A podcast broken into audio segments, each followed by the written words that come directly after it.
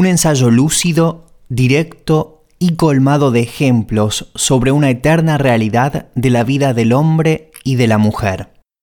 En este libro, C.S. Lewis refleja sobre los cuatro tipos básicos del amor humano, el afecto, la amistad, el eros y la caridad.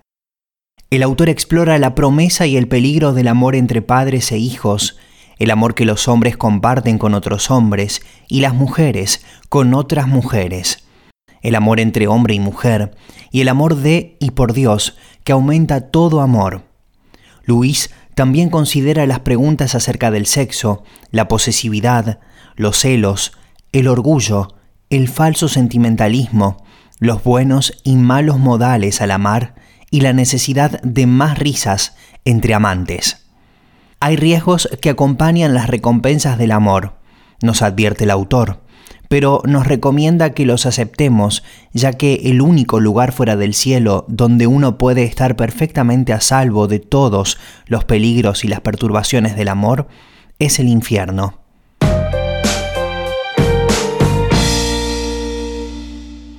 Los cuatro amores de C.S. Lewis. Mi nombre es Alexis Millares y te invito a viajar juntos por las páginas de este libro.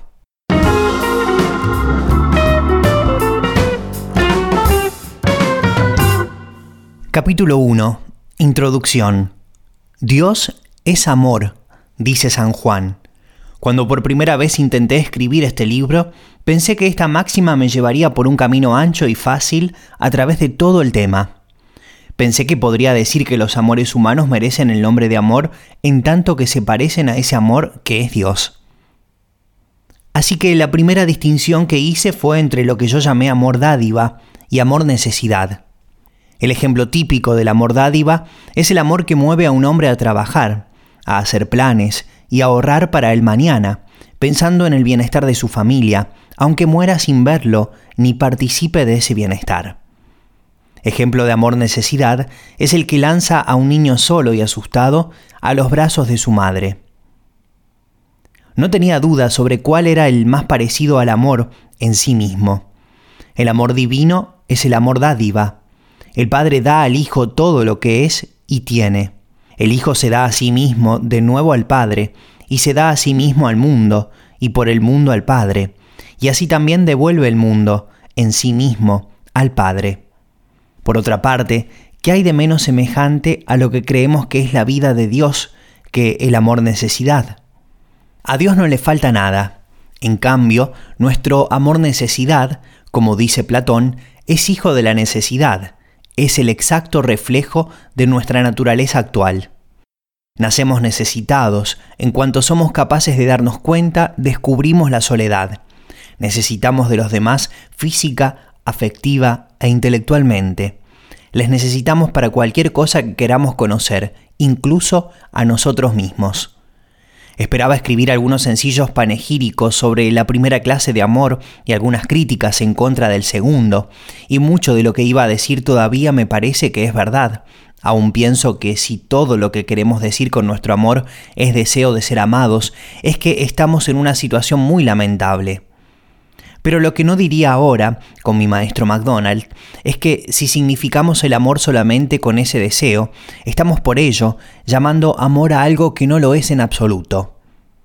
Cada vez que he intentado pensar en ese asunto de otro modo, he terminado haciéndome un lío y contradiciéndome.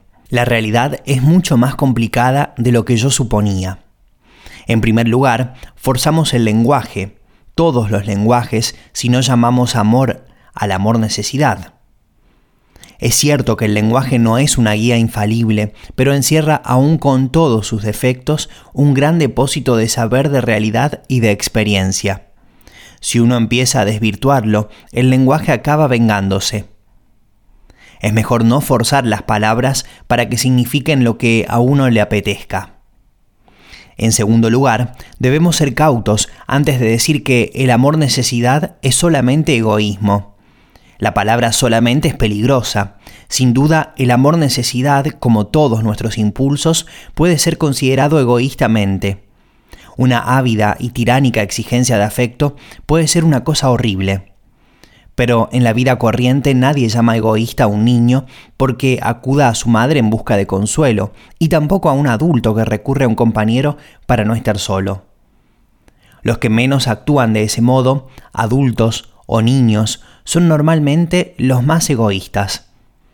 Al sentir el amor necesidad puede haber razones para rechazarlo o anularlo del todo, pero no sentirlo es, en general, la marca del frío egoísta. Dado que realmente nos necesitamos unos a otros, no es bueno que el hombre esté solo, el que uno no tenga conciencia de esa necesidad como amor-necesidad, en otras palabras, el ilusorio sentimiento de que es bueno para uno estar solo, es un mal síntoma espiritual, así como la falta de apetito es un mal síntoma médico, porque los hombres necesitan alimentarse. En tercer lugar, llegamos a algo mucho más importante.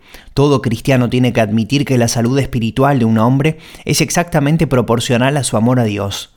Pero el amor del hombre a Dios, por su misma naturaleza, tiene que ser siempre o casi siempre amor-necesidad. Esto es obvio cuando pedimos perdón por nuestros pecados o ayuda en nuestras tribulaciones, pero se hace más evidente a medida que advertimos, porque esta advertencia debe ser creciente, que todo nuestro ser es, por su misma naturaleza, una inmensa necesidad, algo incompleto, en preparación vacío y a la vez desordenado, que clama por aquel que puede desatar las cosas que están todavía atadas y atar las que siguen estando sueltas. No digo que el hombre no pueda nunca ofrecer a Dios otra cosa que el simple amor necesidad. Las almas apasionadas pueden decirnos cómo se llega más allá, pero también serán ellas las primeras en decirnos, me parece a mí, que esas cumbres del amor dejarían de ser verdaderas gracias se convertirían en ilusiones neoplatónicas o hasta en diabólicas ilusiones en cuanto el hombre se atreviera a creer que podría vivir por sí mismo en esas alturas del amor, prescindiendo del elemento necesidad. Lo más alto, dice la imitación de Cristo, no se sostiene sin lo más bajo. Sería muy insensato y muy necio el hombre que se acercara a su Creador y le dijera, ufano, no soy un mendigo, te amo desinteresadamente. Los que más se acercan en su amor a Dios, al amor dádiva, están inmediatamente después, e incluso al mismo tiempo, golpeándose el pecho como el publicano y mostrando su propia indigencia al único y verdadero dador. Por eso, Dios los acoge. Se dirige a nuestro amor necesidad y nos dice, venid a mí, todos los que estáis cansados y agobiados, o bien en el Antiguo Testamento, abrid del todo vuestra boca y yo os la llenaré. Un amor necesidad así es el mayor de todos, o coincide con la más elevada y más saludable y más realista condición espiritual del hombre, o al menos es un ingrediente principal de ella. De eso se siga una curiosa conclusión. En cierto sentido el hombre se acerca más a Dios en tanto que es menos semejante a Él, porque es que hay algo más distinto que plenitud y necesidad, que soberanía y humildad, que rectitud y penitencia, que poder sin límites y un grito de socorro. Esta paradoja me desconcertó cuando me topé con ella por primera vez y hasta echó por tierra todas mis anteriores tentativas de escribir sobre el amor. Cuando uno se enfrenta en la vida con eso, el resultado es parecido. Debemos distinguir dos cosas y quizá las dos se puedan llamar cercanía de Dios. Una es la semejanza con Dios. Dios ha impreso una especie de semejanza consigo mismo, me parece a mí, a todo lo que Él ha hecho. El espacio y el tiempo son a su modo espejo de su grandeza, todo tipo de vida, de su fecundidad, la vida animal, de su actividad. El hombre tiene una semejanza más importante por ser racional. Creemos que los ángeles tienen semejanzas con Dios de las que el hombre carece, la inmortalidad, no tienen cuerpo, y el conocimiento intuitivo. En ese sentido, todos los hombres, buenos o malos, todos los ángeles, incluso los caídos, son más semejantes a Dios que los animales. Su naturaleza está más cerca de la naturaleza divina. Pero en segundo lugar, existe la que podríamos llamar cercanía de proximidad, Si las cosas son como decimos, las situaciones en que el hombre está más cerca de Dios son aquellas en las que se acerca más segura y rápidamente a su final unión con Dios, a la visión de Dios y su alegría en Dios. Y al distinguir la cercanía de semejanza y cercanía de aproximación, vemos que no necesariamente coinciden, pueden coincidir o no. Quizá una analogía nos pueda ayudar. Supongamos que a través de una montaña nos dirigimos al pueblo donde está nuestra casa. Al mediodía llegamos a una escarpada cima, desde donde vemos que en línea recta nos encontramos muy cerca del pueblo, que está justo debajo de nosotros. Hasta podríamos arrojarle una piedra. Pero como no somos buenos escaladores, no podemos llegar abajo directamente. Tenemos que dar un largo rodeo de quizá unos 8 kilómetros.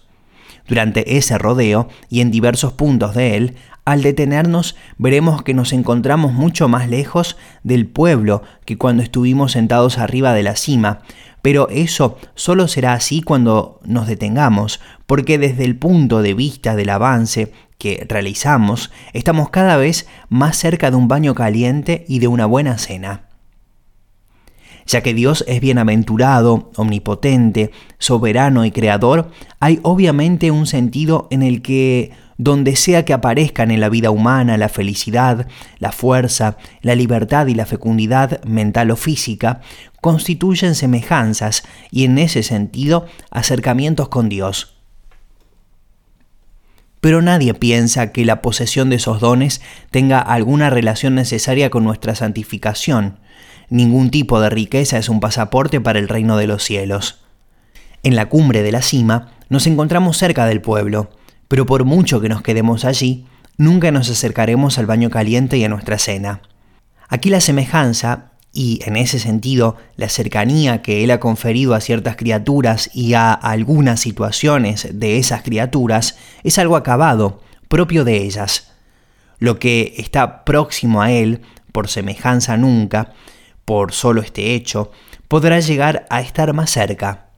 Pero la cercanía de aproximación es, por definición, una cercanía que puede aumentar. Y mientras que la semejanza se nos da, y puede ser recibida con agradecimiento o sin él, o puede usarse bien de ella o abusar, la aproximación, en cambio, aunque iniciada y ayudada por la gracia, es de suyo algo que nosotros debemos realizar. Las criaturas han sido creadas de diversas maneras a imagen de Dios, sin su colaboración y sin su consentimiento. Pero no es así como las criaturas llegan a ser hijos de Dios. La semejanza que reciben por su calidad de hijos no es como la de un retrato. Es en cierto modo más que una semejanza porque es un acuerdo o unidad con Dios en la voluntad, aunque esto es así manteniendo todas las diferencias que hemos estado considerando. De ahí que, como ha dicho un escritor mejor que yo, nuestra imitación de Dios en esta vida, esto es nuestra imitación voluntaria, distinta de cualquier semejanza que Él haya podido imprimir en nuestra naturaleza o estado, tiene que ser una imitación del Dios encarnado. Nuestro modelo de Jesús no solo es el del Calvario, sino el del taller, el de los caminos, el de las multitudes, el de las clamorosas exigencias y duras enemistades, el que carecía de tranquilidad y sosiego, el continuamente interrumpido, porque esto, tan extrañamente distinto de lo que podemos pensar que es la vida divina en sí misma, es no solo semejanza, sino que es la vida divina realizada según las exigencias humanas. Tengo que explicar ahora por qué me ha parecido necesario hacer esta distinción para el estudio del amor humano. Lo dicho por San Juan, Dios es amor, quedó contrapuesto durante mucho tiempo en mi mente a esta observación de un amor moderno.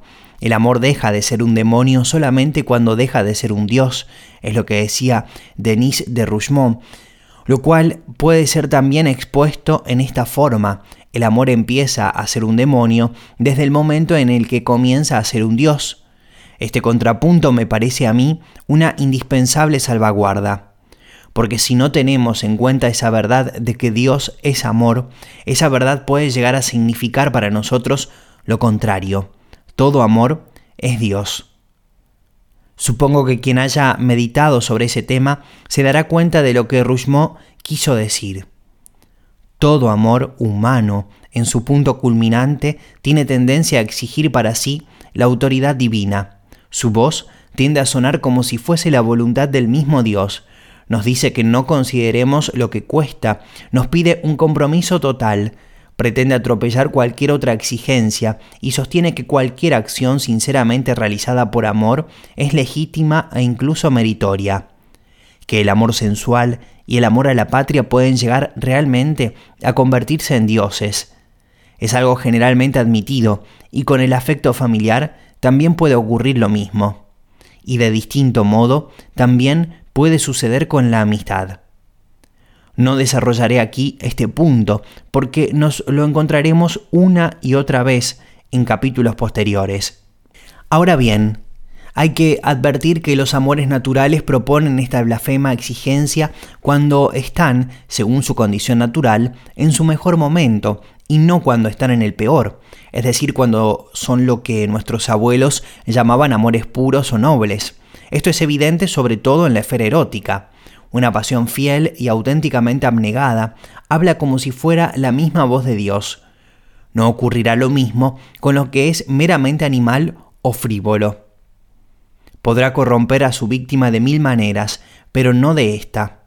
Una persona puede actuar según estas apetencias, pero no puede venerarlas, así como un hombre que se rasca no puede venerar el picor. El capricho pasajero que es una estúpida mujer consciente, en realidad se lo consiente a sí misma, a su hijo malcriado, que es como su muñeco vivo, mientras le dura la rabieta. Tiene muchas menos probabilidades de convertirse en Dios que la constante y exclusiva dedicación de una mujer que de veras vive solo para su hijo. Y me inclino a pensar que el tipo de amor a la patria basado en tomarse una cerveza y en condecoraciones de latón no llevará a un hombre a hacer mucho daño a su país, ni tampoco mucho bien. Estará probablemente muy ocupado tomándose otro trago o reuniéndose con el coro. Y esto es lo que debemos esperar. Nuestro amor humano no pide ser divino hasta que la petición sea plausible, y no llega a ser plausible hasta que hay en él una real semejanza con Dios, con el amor en sí mismo. No nos equivoquemos en esto, nuestros amores dádiva son realmente semejantes a Dios y son más semejantes a Dios los más generosos y más incansables en dar. Todo lo que los poetas dicen de ellos es cierto. Su alegría, su fuerza, su paciencia, su capacidad de perdón, su deseo de bien para el amado, todo es una real y casi adorable imagen de la vida divina. Ante ellos hacemos bien en dar gracias a Dios, que ha dado tal poder a los hombres. Se puede decir con plena verdad y de modo simple que quienes aman mucho están cerca de Dios, pero se trata evidentemente de cercanía por semejanza, que por sí sola no produce la cercanía de aproximación. La semejanza nos ha sido dada, no tiene necesaria conexión con esa lenta y dolorosa aproximación que es tarea nuestra, lo cual no quiere decir que sea sin ayuda. La semejanza es algo esplendoroso. Esta es la razón por la que podemos confundir semejanza con igualdad. Podemos dar a nuestros amores humanos la adhesión incondicional que solamente a Dios debemos. Podemos convertirlos en dioses, en demonios, de este modo se destruirían a sí mismos y nos destruirían a nosotros, porque los amores naturales que se convierten en dioses dejan de ser amores. Continuamos llamándole así, pero de hecho pueden llegar a ser complicadas formas de odio. Nuestros amores necesidad pueden ser voraces y exigentes, pero no se presentan como dioses. No están tan cerca de Dios por su semejanza como para pretenderlo siquiera. De lo dicho se desprende que no debemos imitar ni a los que idolatran el amor humano, ni a los que lo ridiculizan. Esta idolatría, tanto la del amor erótico como la de los afectos domésticos, fue el gran error de la literatura del siglo XIX. Browning, Kingsley y Patmore hablan a veces como si creyeran que enamorarse fuera lo mismo que santificarse. Los novelistas contraponen el mundo no con el reino de los cielos, sino con el hogar. Ahora estamos viviendo una reacción en contra de esto. Los que ridiculizan el amor humano califican de sensiblería y de sentimentalismo casi todo lo que sus padres decían en elogio del amor. Están siempre escarbando y poniendo al descubierto las raíces sucias de nuestros amores naturales. Pero pienso que no debemos escuchar ni al super sabio ni al super tonto. Lo más alto no puede sostenerse sin lo más bajo. Una planta tiene que tener raíces abajo y luz del sol arriba, y las raíces no pueden dejar de estar sucias. Por otro lado, gran parte de esa suciedad no es más que tierra limpia, siempre que se la deje en el jardín y no se la esparza sobre la mesa del despacho. Los amores humanos no pueden, sin más, ser gloriosas imágenes del amor divino. Son, ni más ni menos, cercanos por semejanza, que en ocasiones pueden ayudar y en otras dificultar la cercanía de aproximación. Y a veces quizá no tengan mucho que ver ni de un modo ni de otro.